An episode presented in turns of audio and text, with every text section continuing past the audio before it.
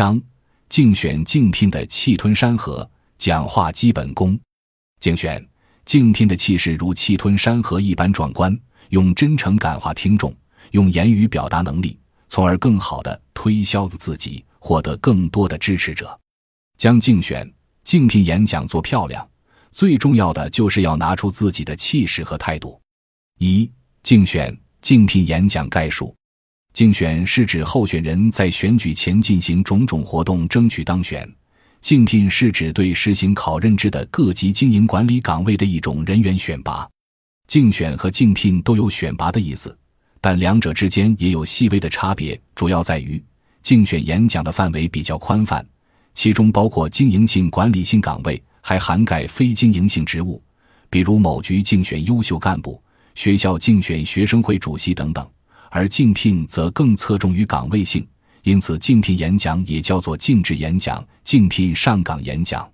总体来说，竞选与竞聘演讲十分相近，是实用性最强、实用范围最广的一类演讲。相对于其他种类的演讲来说，竞选和竞聘演讲的特点十分鲜明，主要有以下几点：一、具有非常明确的目标性。竞选和竞聘演讲都有明确的目标性。一般来说，在竞选与竞聘演讲时，竞选者或竞聘者都要向听众说明这样两点：首先，表明自己竞选或者竞聘的岗位职务，讲清楚自己的竞选或者竞聘条件，并且展现出自己的优势，让听众感受到自己有能力担任这份工作；其次，就是要对职位进行假想，即自己若在其位，如何谋其政。无论做何种演讲。最终的目的就是力争能够成功当选。二、内容具有很强的竞争性，竞选和竞聘的内容有很强的竞争性，这是二者区别于其他类型演讲的最主要特征。竞选和竞聘演讲的全过程，其实就是竞选者或竞聘者在就未来的工作目标、工作方法、工作构想和改进方案等各个方面的阐述。因此。只有演讲内容具备一定的竞争优势，才有可能在众多竞争者中脱颖而出。因此，竞争者的演讲内容中一定要包含明确的工作目标、科学的工作方法、完善可行的工作构想和方案。三、演讲具有一定的技巧性。就竞选和竞聘演讲的技巧性来说，竞选和竞聘演讲相对于其他类型演讲有着更高的要求。它不但要求演讲者具备非常良好的心理素质、较强的语言表达能力，还要求演讲者充分考虑到听众的心态、对手的状态以及可能发生的临场情况。二、竞选、竞聘演讲稿的写作方法和写作要点。竞选、竞聘演讲稿的写作要遵循一定的格式和方法，具体如下：一、标题。竞选和竞聘演讲的标题有三种写法。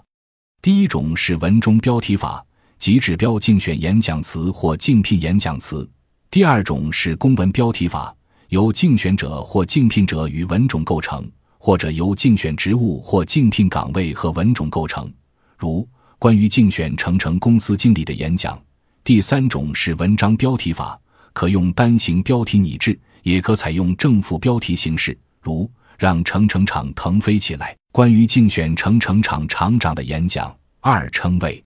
称谓即对评委或者听众的称呼，一般用各位评委、各位领导、各位听众即可。一般的演讲稿在称谓之后还有致谢词，大部分由一两句礼节性话语组成，并由此导入正题，以引起招聘者的好感。三正文，一开头，竞选、竞聘演讲的开头要直奔主题。演讲稿要在一开始时就开门见山地把自己的竞选或竞聘目标表达清楚，明确地说出自己竞选或者竞聘的是哪个职位。二、主体竞选、竞聘演讲要紧紧围绕主题，从自然情况、竞聘条件、聘后设想三个方面来进行演说。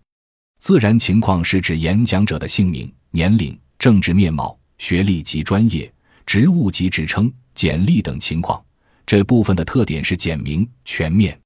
竞选与竞聘条件包括政治素质、政策水平、管理能力、业务能力以及才学胆识各方面的条件。竞选或者竞聘优势条件是决定竞选或者竞聘者是否被选中的最重要因素之一，应该重点强调，但切忌夸夸其谈，更不可贬低其他竞选者。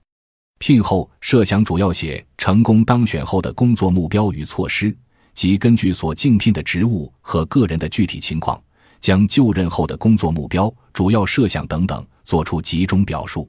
三、结尾。用最简洁的话语表明自己的决心和请求：一要写出自己竞选、竞聘的决心和信心，请求有关部门和代表考虑自己的愿望和请求；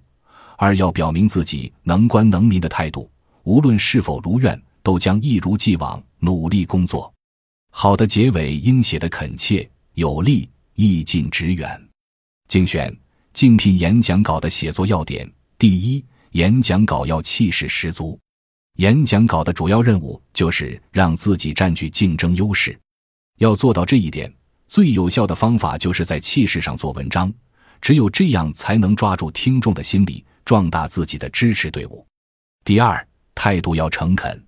竞选和竞聘说到底就是将自己推销出去，因此必然要展示自己优秀的一面。